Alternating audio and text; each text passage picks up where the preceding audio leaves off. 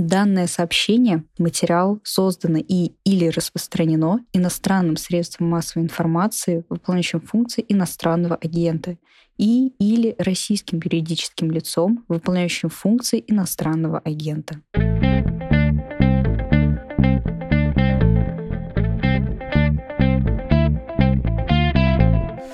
Здравствуйте, это «Что случилось?» Подкаст о новостях, которые долго остаются важными. Меня зовут Владислав Горин, с нами сегодня Григорий Юдин, профессор Шанинки. Здравствуйте, Григорий Борисович. Здравствуйте. Я, если можно, начну с реверанса или даже с Книксоном. Давно хотелось с вами поговорить, и есть неистребимое желание обсудить с вами природу российского авторитаризма, этого режима, этой системы, его нынешнее состояние, некоторые особенности и специфику нашего восприятия, то есть публики э, всего происходящего. И, конечно, для такого фундаментального разговора нужен порядочный повод, но тут случилось что что-то вроде капели. Я вот смотрю за окно в московское небо и вижу такую оттепель. У меня по подоконнику капли капают, и периодически с крыши сползают куски тяжелого снега. Вот не смейтесь, для меня такой оттепелью и поводом стало голосование в Новосибирском зоопарке по поводу талисмана в новогоднего в этом городе. Я сейчас себя в руки возьму, буду серьезным, но могу я вас сначала спросить, вы следили за противостоянием грозных сил, которые сошли находились в борьбе на стороне рангутана Бату, медведя Шилки и прочих? Ну, не то чтобы я каждую минуту обновлял счетчик, но я слышал про эту историю, да.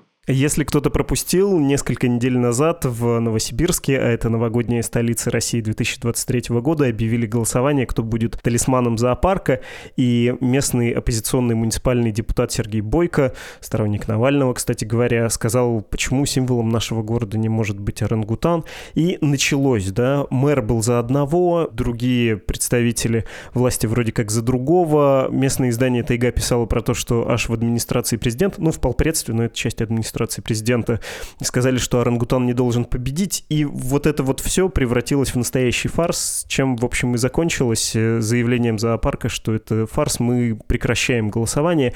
Слишком хорошо, чтобы быть правдой, а не сатирическим рассказом, но если серьезно, кое о чем, кажется, это нам говорит. Как э, в том числе голосование воспринимается в действующей системе? Как оно, кстати говоря, воспринимается, Григорий Борисович? Ну, там, мне кажется, лучшее резюме этой истории дала новосибирский депутат Хельга Пирогова, которая сослалась там на заявление зоопарка, что выборы остановлены по просьбе нашего зоопарка, и Хельга добавила, что, кажется, теперь это идеальный слоган для любых выборов в России. На самом деле это действительно ситуация довольно типичная для России, потому что мы здесь имеем дело с э, явным конфликтом по поводу того, что такое вообще все эти голосования. И этот конфликт настолько очевиден, что он теперь просто выплескивается в абсолютно любое голосование. Одна теория стоит в том, что, в общем, голосование на самом деле имеет смысл плебисцита. Что значит плебисцит? Плебисцит – это такая форма голосования, да, когда вы приходите, действительно голосуете, но при этом результат заранее известен и определен тем, кто, собственно, плебисцит проводит. Задача тех, кто приходит на такие голосования, стоит в том, чтобы поддержать уже принятое решение, то есть выразить ему поддержку, то есть как бы валидировать его народной волей чтобы это было не самопроизвольное решение чиновника, а чтобы под ним стояла народная подпись. Второй, соответственно, вариант интерпретации стоит в том, что все-таки голосование – это некоторый выбор, который осуществляет народ, осуществляет, там, может быть, каждый голосующий, и результат такого выбора, соответственно, непредсказуем. То есть здесь нечто стоит на кону. И вообще российские голосования представляют собой постоянное перетягивание каната между двумя этими концепциями, потому что часть людей, которые ходят на голосование, они, в общем, конечно, в курсе, что никаких выборов там не происходит. Да? Когда вы выбираете между Путиным и Грудининым, то как все понимают, что это не выборы. То есть нет никого, кто предполагал, что Грудинин состязается с Путиным. Смысл того, чтобы прийти, стоит в том, чтобы выразить поддержку тому, кто эти выборы организует и, естественно, является на них самоочевидным победителем. В то же время другие люди исходят из того, что голосование – это все-таки процесс реального выбора с неопределенным исходом между несколькими альтернативами. И поскольку вот этот, собственно говоря, конфликт и стоит в центре российской системы, то он начинает выплескиваться на любые голосования. Эта система, в принципе, очень любит голосование, можем поговорить о том, почему. Но вот эти способы способ, стратегический способ использования голосований, он находится под сомнением, он все время ставится под сомнение, и чем дальше, тем сильнее. Поэтому каждый раз, когда голосование проводит, даже вот в таких как бы чисто символических э, эпизодах, появляется кто-то, кто приходит и говорит, нет, смысл этого не плебисцит, а мы действительно хотим выбирать и выберем кого-нибудь на зло вам. Да? Поэтому мы получаем такой вариант умного голосования с э, орангутаном в качестве второго худшего кандидата. Если говорить про функцию демонстрации лояльности, про подтверждение поддержки голосующими уже заранее принятого решения или заранее выбранного кандидата, это, в общем, понятно. Интересуют некоторые детали. А каким должно быть подобное голосование? Потому что есть, кажется, в этом не такой уж технический момент, э, не такая уж это и формальность. Как нужно провести вот это голосование, чтобы все с ним согласились? Потому что мы с вами, в общем, без э, преувеличения можем сказать, что действующий глава государства не участвовал ни в одних конкурентных выборах в своей жизни. Но при этом даже мы, если вы, конечно, ему не симпатизируете, я, видимо, признаюсь, и кого-то, может быть, шокирую, не вполне одобряю его деятельность, но я не сомневаюсь в его легитимности. И большая часть наших с вами сограждан, рискну сказать, не сомневаются в том, что он по закону занимает свое место. Да, ну в одних выборах он все-таки участвовал. Это были выборы 95-96 года. Это были выборы петербургского губернатора, где он, собственно, отвечал за переизбрание Смычка. Он эти выборы проиграл. И для него это было хорошим уроком, что больше в конкретных выборах участвовать не надо. Ну, лично, там он все-таки не был, да, кандидатом, конечно. Ну, тем не менее, участвовал. И мне просто кажется, что это важный момент, поскольку Владимир Путин способен учиться на таких вещах, и вот это был для него важный урок. Но вы справедливо говорите, что плебисциты являются способом способом производства легитимности, причем демократической легитимности. Это очень важно. Но в теории существуют разные способы производства легитимности. Скажем, если мы имеем дело с династической монархией, да, то там другой способ производства легитимности. Люди признают правителя, признают, что он должен править по другим причинам. Но если мы говорим о демократической легитимности, то за правителем должна быть воля народа. И вот эта воля народа, она может очень по-разному производиться, демонстрироваться, проявляться, конструироваться и так далее.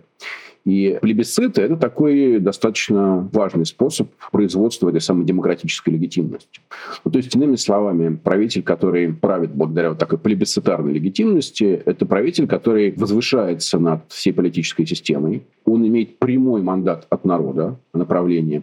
И вот этим прямым мандатом он как бы все время как дубины размахивает и может угрожать Кому угрожать? Он может угрожать, во-первых, собственным элитам, потому что чем он от них отличается? Он отличается тем, что за ним стоит народ. Бюрократии, которая тоже по этой же причине должна ему подчиняться, ему, а не кому-то другому. Потому что если как бы, за ним нет народа, то непонятно, чем он лучше всех остальных. Ну и, наконец, очень важно, как вы справедливо говорите, самому народу. Потому что сам народ исходит из того, что это легитимный правитель, именно потому что он может предъявить цифры. Если бы он не мог предъявить цифры, то он, собственно, не был бы легитимным правителем, и, опять же, почему бы не найти кого-нибудь другого. Поэтому, да, вот эти самые плебисциты – это такой интересный способ производства легитимности, который особенно эффективен в атомизированном обществе вроде нашего. Атомизированном значит, что люди, в общем, мало коммуницируют друг с другом, слабо представляют себе, что у людей вокруг в голове, и часто жизнь так устроена, что о том, как живут там, не знаю, люди в одном с нами подъезде, да, что они думают, что они в голове, как они настроены, мы узнаем на самом деле откуда. Из каких-то вот таких обобщенных средств коммуникации. Ну, например, из масс-медиа. Да? И в этих масс-медиа мы видим что? Мы видим данные опросов, голосований, которые говорят, что россияне поддерживают Владимира Путина. Но мы исходим из того, что россияне, которых мы вокруг встречаем на улице, они, значит, Владимира Путина и поддерживают. Спрашивали мы у них об этом? Ну, в целом нет, хотя бывают, понятно, какие-то там эпизоды, когда спрашиваем, но в целом россияне мало взаимодействуют по поводу политики, обычно какие-то такие травмирующие взаимодействия. Поэтому информация о том, что народ за Путина, это как раз э, информация, которая вот с помощью таких плебисцитов и производится. И именно эти плебисциты, они позволяют э, правителю оставаться на вершине именем народа. До какой степени должна быть эта процедура чистой? Не очень корректное сравнение. Нельзя уравнивать Россию и Белоруссию. Совершенно разные страны, разные системы. Но там мы видели формальное исполнение той же самой процедуры плебисцитарной привело к тому, что нет, народ сказал, что-то мы не особо верим. Кажется, что все-таки эти цифры не вполне верны, и было массовое уличное движение протестное, которое, в общем, при прочих равных могло бы привести к смене режима, будь он чуть менее сплоченным? Нет, белорусский режим – это не плебисцитарный режим. Это, на самом деле, довольно очевидно, даже если вы посмотрите на то, как устроено управление цифрами в этом режиме. Ну, скажем, в Беларуси запрещена вещь, которая в России вообще является ключевым для существования плебисцитарного режима – это опросы общественного мнения. Потому что опрос общественного мнения в России выполняет функции таких регулярных плебисцитов. Если бы дело ограничивалось только, вот там, не знаю, плебисцитом там, раз в два года или даже раз в год, то возникала вот такая большая пустота между этими эпизодами, когда люди могли бы думать, ну, а кто его знает, может, люди передумали, там что-нибудь случилось, они больше Путина не поддерживают. Но нет, каждую неделю предъявляют соответствующие данные, которые успокаивают такие позиции, говорят, нет, все в порядке, по-прежнему очередной там еженедельный плебисцит в форме опроса выиграл Путин с примерно таким же результатом. В Беларуси все просто запрещено, поэтому там, собственно, такую легитимность производить невозможно. И в Беларуси в этом смысле другая ситуация там, другой режим, и сейчас он действительно попал в некоторую ловушку легитимности, это правда, но по другим причинам. А что касается вашего вопроса о том, насколько все это важно тщательно производить, то ровно до той степени, чтобы люди в это верили. Это очень важно, да, потому что вы не можете просто предъявить действительно цифру. Здесь хороший пример с Лукашенко, да, и сказать, что вот, э, значит, настоящая цифра такая. Нужно, чтобы люди в это поверили. И в этом смысле все эти процедуры плебисцитарные, они должны все-таки удовлетворять некоторым критериям, которые делают э, их заслуживающими доверия. Поэтому вы не можете бесконечно фальсифицировать выборы. Или, по крайней мере, их нужно фальсифицировать так, чтобы у людей не возникло ощущение, что это какой-то фарс. Вы не можете поэтому, там, не знаю, фальсифицировать опросы. Поэтому в России опросы не фальсифицируются. Результаты, которые там опросы дают, они очень там тонким образом получаются. Это такие довольно искусственные манипуляции. Да? Но это не фальсификация. Вы не можете найти там, что просто рисовал цифры. И то же самое с выборами. Как только люди начинают думать, что это просто все какие-то выдуманные, нарисованные цифры, эта плебисцитарная легитимность, она пропадает. И моя позиция стоит в том, что мы, в общем, находимся в ситуации, когда она начала довольно сильно шататься, скажем, там, выборы 21 года, думские, да, на которых напрямую не стояла на кону легитимность президента, но косвенным образом все же стояла. Вот эти выборы уже были с точки зрения производства легитимности довольно серьезным провалом уровень доверия этим результатам в России беспрецедентно низок. И чем дальше, да, тем больше будет возникать трудности с тем, чтобы производить заслуживающие доверия результаты. Я бы рискнул сказать, что еще вот этот э, псевдореферендум по Конституции был все-таки первой общенациональной кампанией, которой серьезное недоверие. Даже не то, как посчитали, а ну а чего, все так проголосовали, действительно, можно поверить. То, что у нас специфически считают, более-менее все все знают, но действительно верят в какой-то люфт правдивости, да, сколько там можно накрутить, но в основном, наверное, так и есть. А в этот раз по Конституции, кажется, было уже ощущение того, что слишком много накручено. Да, но смотрите, чтобы эта технология работала, есть несколько условий необходимых. Одно из них, как ни странно, стоит в том, чтобы люди были, в общем, деполитизированы, то есть не участвовали в политике и в целом не были склонны голосовать. И российская плебисцитарная система ровно так и работает э, там, все последние два десятка лет. Она убеждает людей не ходить на выборы, не участвовать в них. Убеждает их в том, что все политики какие-то клоуны, голосовать там не за кого. Все это какая-то игра в собственных интересах. Они все друг друга стоят, ничего там выиграть невозможно. Это еще и, может быть, э, небезопасно и так далее. В общем, это какое-то бессмысленное времяпрепровождение. И в этом стоит здравый смысл. После того, как вы зачищаете поляну, как убеждаете людей, что голосовать не надо, вы приводите туда тех, кого вы можете мобилизовать. Ну, в смысле, административно сказать, зависимых людей. И они вам дают впечатляющие цифры. Ну, стандартная история, да, как российские выборы выигрываются. Вы там приводите 8% избирателей, приехав в 12%, получаете, соответственно, огромный процент голосов. Да, там, две трети вам сразу гарантировано. А если вы привели не 8%, а 9 или 10, то вообще такое ощущение, что с вами подавляющее большинство. При этом подавляющее подавляющее большинство просто вообще не участвовало во всем этом. Значит, это работает до того момента, пока вам удается как бы, производить ту легитимность в условиях производства такой общественной пассивности.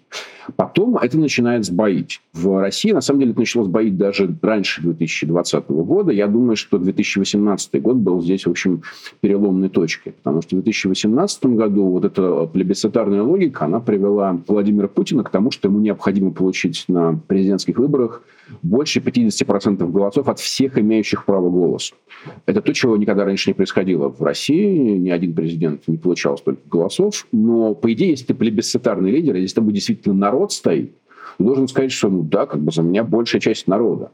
И к этому моменту, ну, там, в том числе благодаря предыдущим думским выборам, вот этот аргумент начал звучать все яснее и яснее, что вообще люди на выборы не ходят, и поэтому тот, кто их выигрывает, он на самом деле пользуется поддержкой меньшинства. Поэтому Путин поставил в 2018 году задачу получить большинство от тех, кто имеет право голоса. Ему почти удалось сделать. Там, ну, если вычесть фальсификации, это у него было 44 примерно процента, наверное. Но это далось довольно тяжелой ценой, потому что пришлось для этого как бы затягивать на выборы людей, которым до этого говорили, не ходите на выборы. То есть пришлось мобилизовывать тех, в чьей мобилизации на самом деле Путин и его администрация не заинтересованы. Эти люди начали формировать какие-то ожидания. Они начали включаться в политику, у них начали появляться какие-то там позиции и так далее. А напомню, что вся система работает во многом благодаря тому, что люди, в общем, деполитизированы, политика не интересуется и готовы поверить как бы во что угодно. Но скажут им, что за Путина 134%, значит 134. Скажут, что 15, ну, значит, наверное, 15. Да? Но когда люди начинают втягиваться в это хотя бы немножечко, то производить вот э, эти цифры становится все сложнее и сложнее. И поэтому, да, вы справедливо говорите, что дальше начинаются проблемы. Ну, напоминаю, что уже в 2018 году, собственно, осенью эти проблемы появились в нескольких регионах, где было такое спонтанное тактическое голосование, да, где несколько губернаторов путинских прокатили.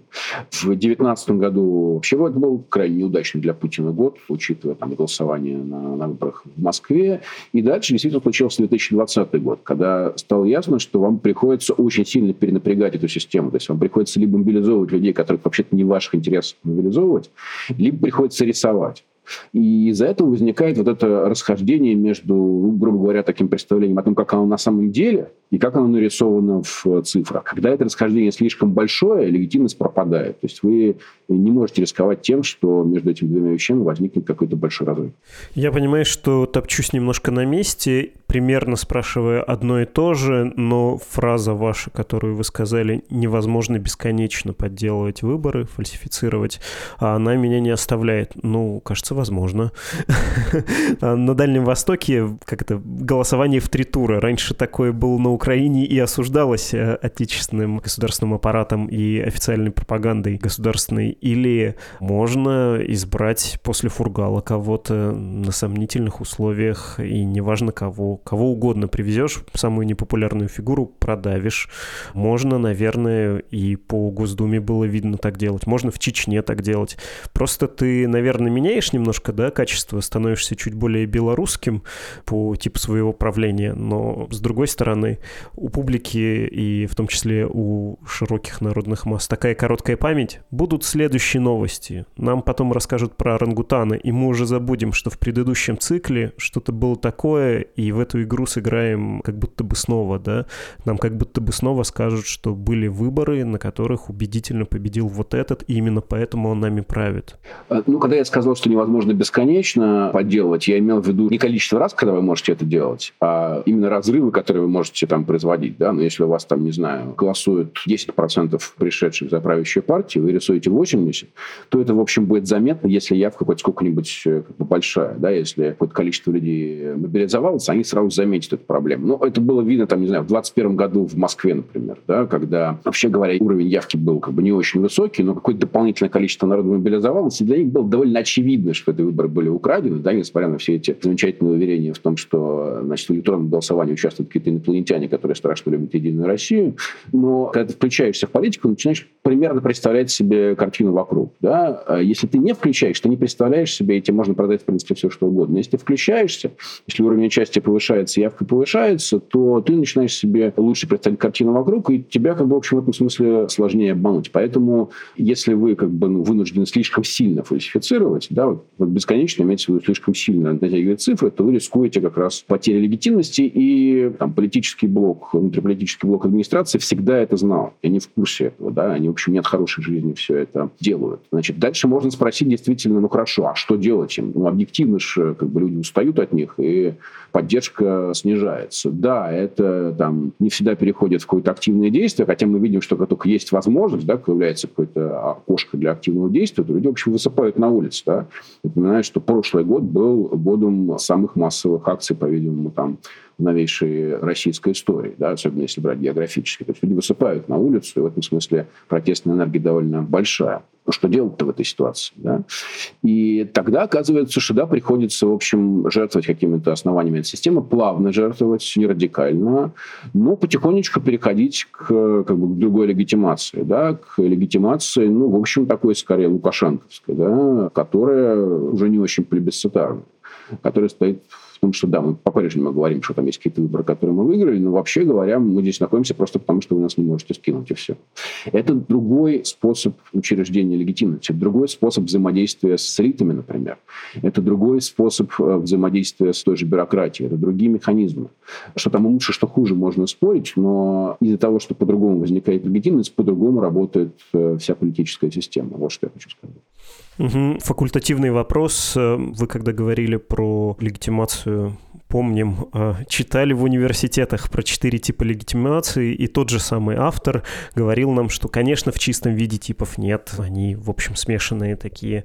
Тут можно высчитывать, да, чего больше. Если обратиться к функции выборов, э, связанной с медиацией, да, когда у тебя на каких-то региональных выборах представители элиты, в общем, договариваются и решают, кто из них какой-то там, да, кусочек полномочий получит, эта функция тоже утрачивается с переходом от э, плебисцитарного способа к более силовому, вместе с уходом большего политического участия, да, большей вот этой выборной демократической процедуры, что еще теряется по пути. Потому что, когда вы говорите про отношения с элитами, вы имеете в виду, что раньше вы мне подчинялись, потому что меня народ выбрал, сейчас вы мне подчиняетесь, потому что мне ФСБ подчиняется. Я могу вас по делу закатать.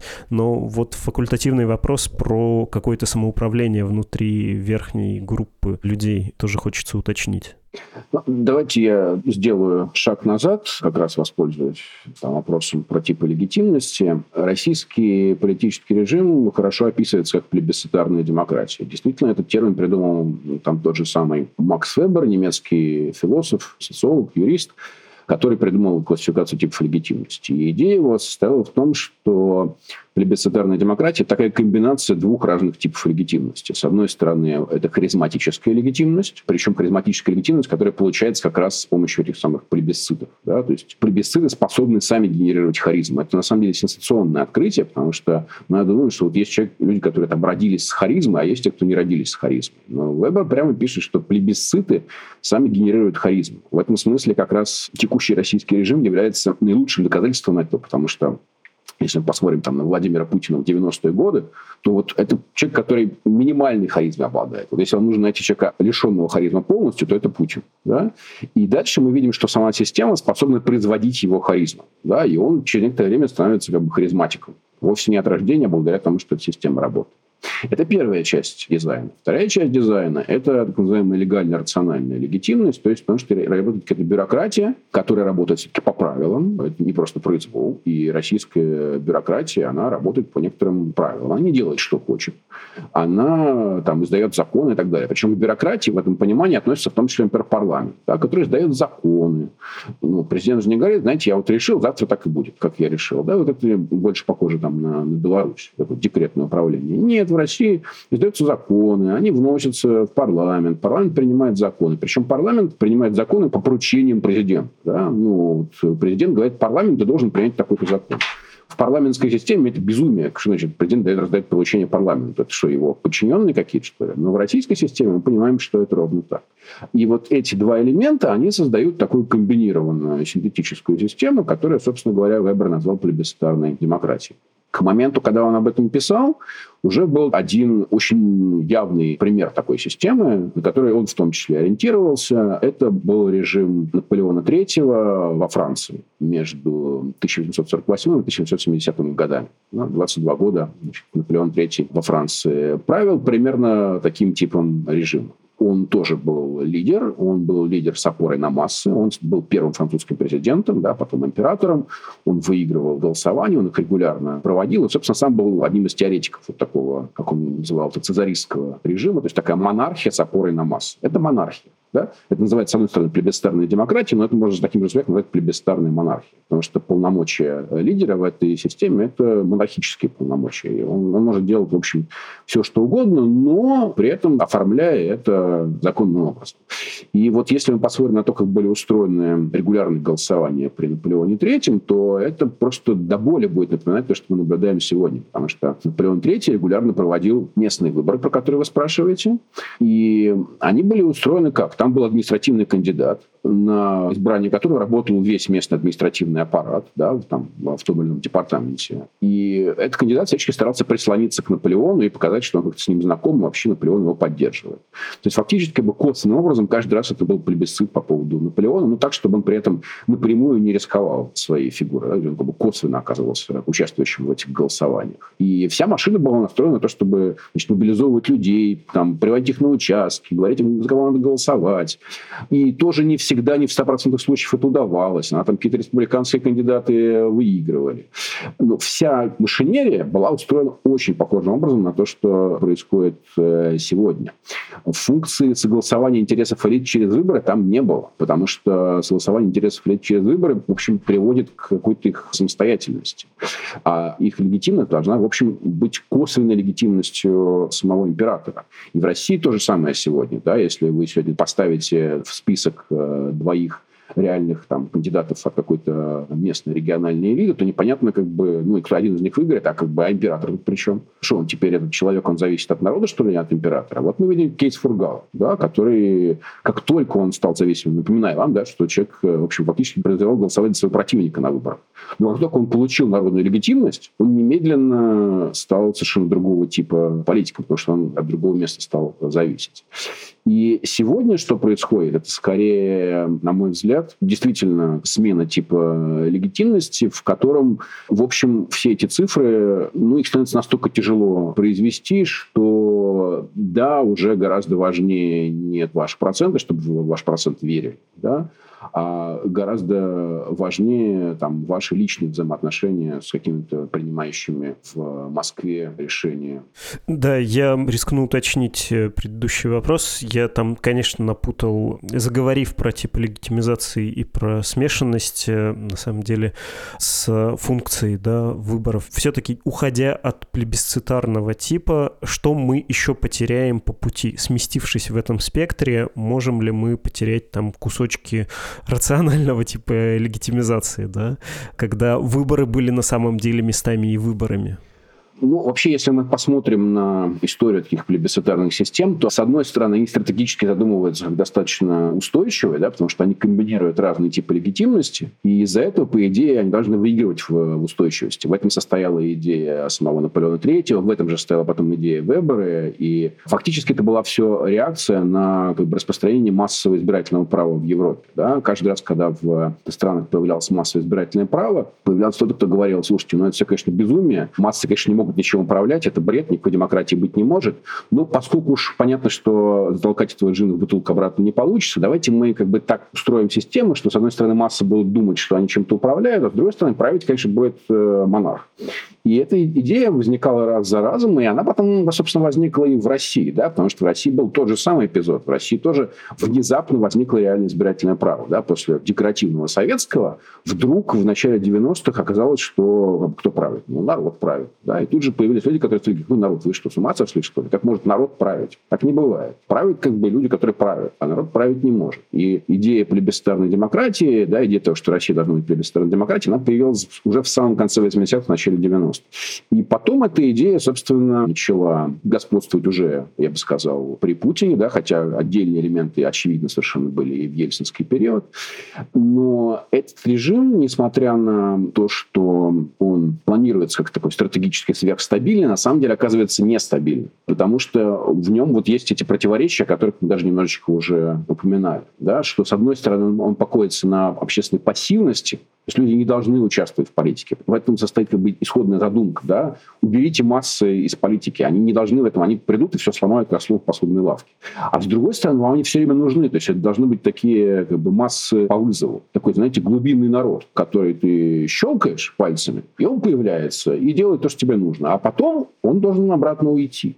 Но чем дальше, тем сложнее вот это марионеточное управление глубинным народом осуществлять, потому что он начинает как-то вести себя по-своему. Да, он включается в политику, не очень хочет быстро из нее выключаться и так далее. Поэтому все такого типа режимы, которые мы пока что видели, они на самом деле не очень долговечны. И их срок жизни, он обычно чуть больше 20 лет.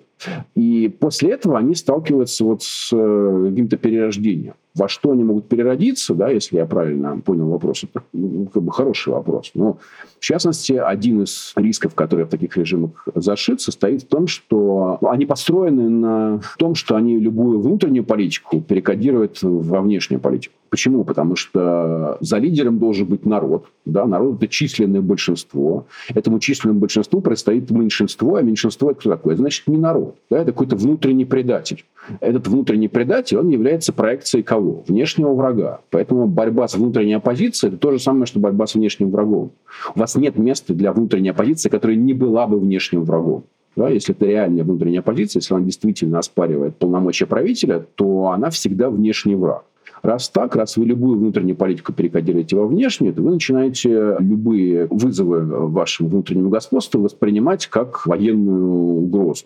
И начинаете переоценивать как бы, риски военной угрозы. Там еще одна особенность плебисцитарных этих самых систем состоит в том, что они обычно возникают э, из такого ресентимента да, после таких исторических поражений больших. Французы в 1948 году, в середине 19 века, не могли забыть значит, поражение наполеонской армии. Все хотели реванша исторического. Значит, немцы потом, естественно, не могли забыть знаменитый нож в спину, как они проиграли Первую мировую войну, да, хотели реванша. В России сегодня реваншистские настроения после как будто бы проигранной, якобы проигранной значит, холодной войны. Да, и вы начинаете переоценивать все время внешние угрозы. И из-за этого любая проблема вам начинает перекодироваться как наступление на вас внешнего врага. Это приводит к тому, что все эти системы, они заканчивали тем, что они против себя собирали мощнейшие коалиции. Напомню просто в качестве примера, что Наполеон III в 1770 году весной провел блестящий плебисцит с небольшой реформой, после которого он сказал, ну, наконец-то у меня снова мои любимые цифры. Да, он его разгромно выиграл. Через несколько месяцев после этого он втянулся в бессмысленную совершенно войну с Пруссией, собрал против себя в Европе мощнейший альянс и попал в плен. И эта система буквально через несколько месяцев исчезла с лица земли благодаря стратегической переоценке внешних э, рисков. Это один из сценариев, в которые такие системы могут скатываться по внутренним причинам, вполне понятно. Спасибо за интересный ответ на два путанных вопроса. Есть небольшое уточнение. Может ли такого рода система выгородить себе какие-то пространства, в которые она не будет вмешиваться, чтобы самой не рисковать? Потому что если возвращаться к выборам, в том числе таким потешным, можно, конечно, вспомнить и 2008 год, имя России, когда телезрители, тогда еще телевизионной, очень телевизионной страны голосовали за человека-национального героя, и Иосиф Сталин шел просто паровозом одноименным к этой станции под названием «Победа», но выборы были, кажется, подкручены, и победил Невский, про которого мало чего понятно, и вряд ли кто-то себя ассоциирует с ним и может сказать, что ну да, да, вот он и есть имя России. Можно вспомнить 18 э, год, когда было наименование аэропортов по всем регионам, кто-то говорил отвлечение внимания, но во многих случаях это тоже выливалось в смешные смешные, ну, в немецком значении как комиш, странный и смешной одновременно, да, а случаи, и тоже там часто было не без накруток, странные появились люди и аэропорты.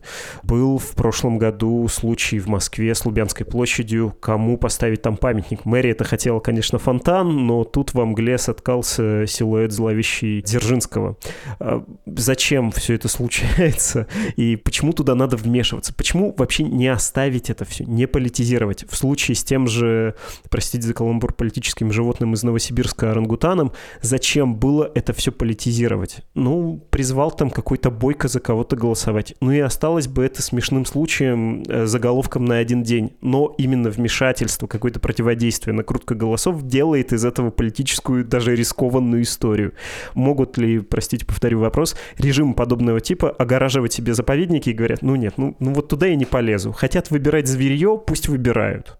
Нет, не могут. Потому что, э, смотрите, еще раз, вот это производство легитимности, это же демократическая легитимность. Да? Мы об этом э, уже сказали, что это демократическая легитимность. Надо очень аккуратно к этому утверждению относиться. Это не значит, что это как бы реально настоящая демократия. Да? Какое общее отношение плебисциты имеют к демократии, это как бы сложный вопрос. Я, например, считаю, что это крайне демократический институт. Да? Но легитимность, которая получается, демократическая в том смысле, что все верят, что за этим стоит народ. Но тогда это заведомо двусмысленно двусмысленная история, да, в ней не может не быть риска, да, если у вас такие выборы, как в Советском Союзе, скажем, когда как бы, ну, риск сразу нулевой, да, почему мы знаем сейчас по исследованиям, что даже в Советском Союзе эти выборы могли иногда немножечко стратегически использоваться там какими-то группами недовольных, чтобы высказывать свои претензии местной администрации.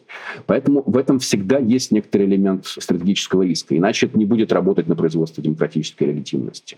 А раз в этом есть элемент риска, то в чем он состоит? Этот риск состоит в том, что это будет точкой реальной демократической демократической сборки. Не срежиссированной вами, а реальной демократической сборки. Например, срежиссированной кем-то другим. Или вообще не срежиссированной, а более-менее спонтанной. И каждый раз, когда происходит такая мобилизация, это для автократа да, всегда симптом, что есть какая-то встречная сила, которая мобилизовалась, да, в которой появилось коллективное действие. Любой автократический режим настроен всегда против коллективного действия. Он, например, не запрещает обычно думать или даже порой говорить, что вы хотите. Но вместе действовать нельзя ни по какому поводу, ни за правителя, ни против правителя. Вам скажут, когда надо будет действовать. Вместе действовать нельзя, он против коллективного действия ориентирован. Здесь мы имеем как раз такое подчас спонтанное, даже не согласованное, но вот координацию такую с целью коллективного действия. Появляется коллективный субъект. А что этот коллективный субъект завтра захочет? Сегодня он хочет выбирать себе этого самого орангутана. А завтра что? Завтра он э, какие требования предъявит. Да, он теперь уже знает, что он может объединиться и может добиться результата. Вот самая главная вещь, чтобы вы думали, что ни с кем объединиться невозможно, и никакого результата коллективное действие никогда не даст. Это нормально воспроизводит выученную беспомощность. Как только вы понимаете, что объединиться можно и достичь результата, пускай даже по самому маленькому вопросу, да, пускай там по какому-то вопросу местного самоуправления, пускай по такому смешному вопросу, как выбор орангутана. Все, у вас появляется коллективный субъект. Вот в Хабаровске люди, значит, на потеху объединились, чтобы выбрать какого-то ноунейма губернатора. А потом смотришь, и через два года после этого ты этого губернатора арестовываешь, а они чуть не всем регионам ходят по улице. Почему? Потому что они решили, что это они сами решают, что у них есть какой-то коллективный субъект. Поэтому каждый раз, когда вы оставляете это на откуп самим людям, они начинают порождать из себя коллективного субъекта. Это ровно то, чего быть не должно и что является для вас опасным. Понятно при этом, что по мере того, как готовность людей вас терпеть, она снижается, риски такой коллективной солидаризации, они все выше и выше. Поэтому там, если некоторое время назад, может, еще можно было, значит, оставить этого Рангутана на откуп самим новосибирцам, то сегодня это уже опасно. Новосибирск – это, в общем, протестный город, ну, всем же это понятно. Все понимают, чего люди хотят сказать, когда они голосуют э, за Рангутан. Все понимают, кого они имеют в виду под Рангутаном и, значит, против кого они на самом деле высказываются. У вас немедленно любое голосование, да, так же, как у Наполеона, значит, эти самые местные голосования были косвенно такими квазиплебисцитами по поводу Наполеона, также здесь любое голосование становится плебисцитом по поводу сами знаете кого. И нет, оказывается, что в этой ситуации вы уже не можете никому ничего позволить, потому что иначе это будет даже не долгосрочные, а, в общем, довольно близкие политические последствия. Про близкие политические последствия спрошу, пусть это будет последний вопрос, но сначала хочется привести цитату, крайне созвучную тому, что вы сейчас сказали. Леонид Волков, политик, соратник Навального, включен в перечень организаций и физлиц, которых считают причастными к экстремистской деятельности или терроризму, обязан был это сказать. Он написал в Фейсбуке «История с выборами орангутана Бату еще долго будет аукаться всем адептам электронного голосования по-российски. Ее будут к месту и не к месту вспоминать, когда Кремль будет пропихивать свой ДЭК, то есть дистанционное электронное голосование, то, что было в Москве, мы про это с вами говорили сегодня. Хотя в Новосибирске никакого блокчейна и не было. Она станет символом того, что электронным голосованием доверять нельзя, подобно тому, как в 2011 году символом нечестных выборов стали не многочисленные адские фальсификации, а безобидные 146%. Никаких 146 в базе госвыборов никогда не было. Это была просто опечатка в инфографике. В Кремле не могли этого не понимать, а все ж не дали орангутану победить даже в шуточном голосовании, потому что иначе десятки тысяч новосибирцев и не только задали бы себе вопрос, а как так выходит, что мы запросто переголосовываем сторонников власти в ненастоящем голосовании, а в настоящем нет? Если на самом деле нас больше и насколько больше, то почему в мэрии локоть, а в Кремле Путин? Чур-чур от таких мыслей. Нет, надо было задавить их в зародыше, показать голосуй, не голосуй, а в итоге результат будет таким, как скажет начальство. Надо нарисуют, надо отменит, орангутан не пройдет. Ну и так далее. Понимаешь, что плохо исследователи про такое спрашивать, но все-таки про практику и про ближайший прогноз. Вам кажется, что вот оно уже в таком состоянии, когда орангутан не должен пройти и вот-вот может сломаться. А если сломается, то на смену этой системе придет новое плебисцитарное с другим первым лицом, например, да, который будет использовать те же методы, или это качественные изменения в обществе, когда действительно широкие народные массы понимают, что нужно делать рациональный выбор, выбирать политика и, вспоминая опять Вебера, рациональный тип легитимизации власти происходит. Ну, давайте, может, пока Вебера отложим в сторону. Я не очень верю в чисто рациональную легитимацию власти, но вы правы в том смысле, что действительно после того, как эта система отживет свое, будет некоторый выбор. Это очень интересный выбор. Здесь есть как бы два встречных аргумента. Один аргумент, он, в общем, за эту систему, в том смысле, что она может даже и пережить Путина. Одна из проблем харизматического господства стоит в том, что харизма не передается напрямую харизматический лидер не может просто передать свою харизму другому лидеру, даже если просто есть как бы, все аппараты, которые производят эту харизму. Да? Слишком много замыкается на него. Поэтому, например, сложно себе вот в той конституции, которую Путин себе организовал в 2020 году, уберите из нее Путина, поставьте кого-нибудь другого, и вам это сложно представить. Чтобы сегодня в России, ну, не знаю, кто-нибудь там, Мишустину вот так же подчинялся, как Путин, у него были бы такие же полномочия. Да? Поэтому система оказывается как будто бы недолговечной. Но аргумент за эту систему состоит в том, что действительно действительно сегодня технологии как бы такой плебисцитарной легитимации становятся все больше и больше. Россия не случайно является мировым лидером по ведению электронного голосования. На Россию с большим интересом смотрят везде, в том числе, там, не знаю, в Соединенных Штатах, где мы знаем, что в последнее время чудовищные споры по поводу доверия голосованию по почте. Да? На этом фоне Россия для многих далеко не для всех, но для многих выглядит, а слушайте, а почему нельзя просто делать, как в России делают? Зачем вот это вся почта, в которой мы не верим? Да? Ну, давайте сделаем просто, в конце концов, есть же современные технологии. Эти технологии, они отзываются на некоторое устройство современного общества, которое достаточно атомизировано в принципе. Да? Ну, Россия крайний случай, но в принципе современное общество достаточно атомизировано. И где, в общем, такой как бы зрительский способ участия, он кажется естественным. Бернар Манен, такой политический теоретик, назвал это аудиторной демократией. Когда демократия превращается в сражение между знаменитостями. А народ, он как бы сидит на трибунах. В общем, ни на что особо не влияет, но может поднимать палец вверх или палец вниз. Реально он как бы ничем не управляет. И вот мир знаменитости, в котором мы находимся, а ведь этот мир попали на самом деле не так давно, уже глубоко в 20 веке, когда все вокруг организовано через знаменитости, да, когда у них колоссальный совершенно символический потенциал. Да, и вот там, не знаю, фигуры вроде Трампа, например, или там Зеленского, да, это вот продукты такого вот мира, в который устроен через знаменитости. Это то, что работает за эту систему. Против этой системы работает реальная низовая консолидация, которая действительно происходит. Ну, люди просто устают э, слишком долго быть в этом как бы одиноком состоянии и как бы ни во что вокруг не верить. Под люди, конечно, не нужно иметь в виду всех вокруг, но возникают достаточно плотные такие очаги консолидации, которые в какой-то момент просто являются консолидацией ради консолидации. Ну, просто потому, что надоело, что за нас все решают. Да? Надоело, что любые решения, хоть умные, хоть глупые, принимаются без спроса. Да? В конце концов, это наша жизнь, мы вместе способны договориться. Вот то, что я сейчас сформулировал, это такой республиканский мотив, что мы не позволим никому над собой господствовать, мы никому не рабы. И этот республиканский мотив неизбежно возникает в любой такой системе. Скажем, он возник во Франции в условиях, про которые я уже говорил, да, на излете режима Наполеона III, и после этого режима было очень интересное десятилетие во Франции, когда это как бы, были первые годы Третьей Республики, которые вообще-то характеризовались тем, что у нее было не так много сторонников. Потому что привычный режим вот такой монархический, когда нужно все решать через монарха, он ну, как бы людям казался более естественным. Франции повезло, что монарха назначить не удалось, потому что первый президент полноценный в этой системе, Магон, он был, вообще говоря, за то, чтобы заменить его самого монарха.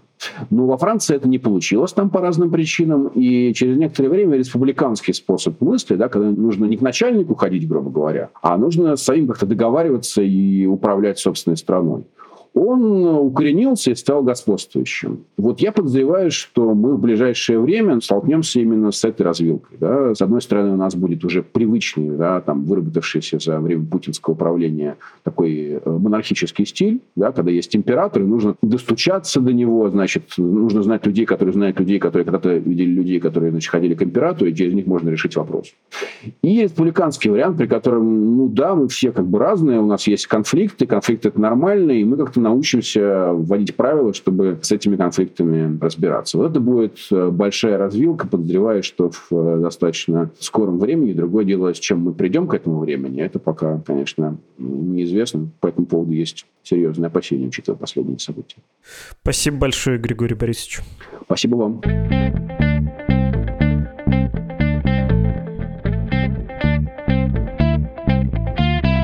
Вы слушали подкаст «Что случилось?», посвященный новостям, которые долго остаются важными. Открыла наш эпизод Лена. Именно она, наша слушательница, начитала сообщение о том, что данные, сообщения, материал и прочее, прочее. И это грустное, неприятное объявление сразу стало душевным, замечательным, дружеским. Спасибо огромное, Лена пожертвование на работу «Медузы» или, как сказать, плебисцитарное финансовое одобрение работы нашей редакции. Ну, неважно. Короче, если хотите поучаствовать, заходите на страницу support.meduza.io. Все транзакции, исходя из любого типа соображений, можете делать там. Адрес электронной почты подкаст собакамедуза.io и подкаст «Что случилось?» — это поименные редактор и ведущий Владислав Горин, редактор и продюсер Лора Суслова, автор музыки Виктор Давыдов и отдел дизайна «Медузы» в полном составе. Спасибо за внимание. До новой встречи.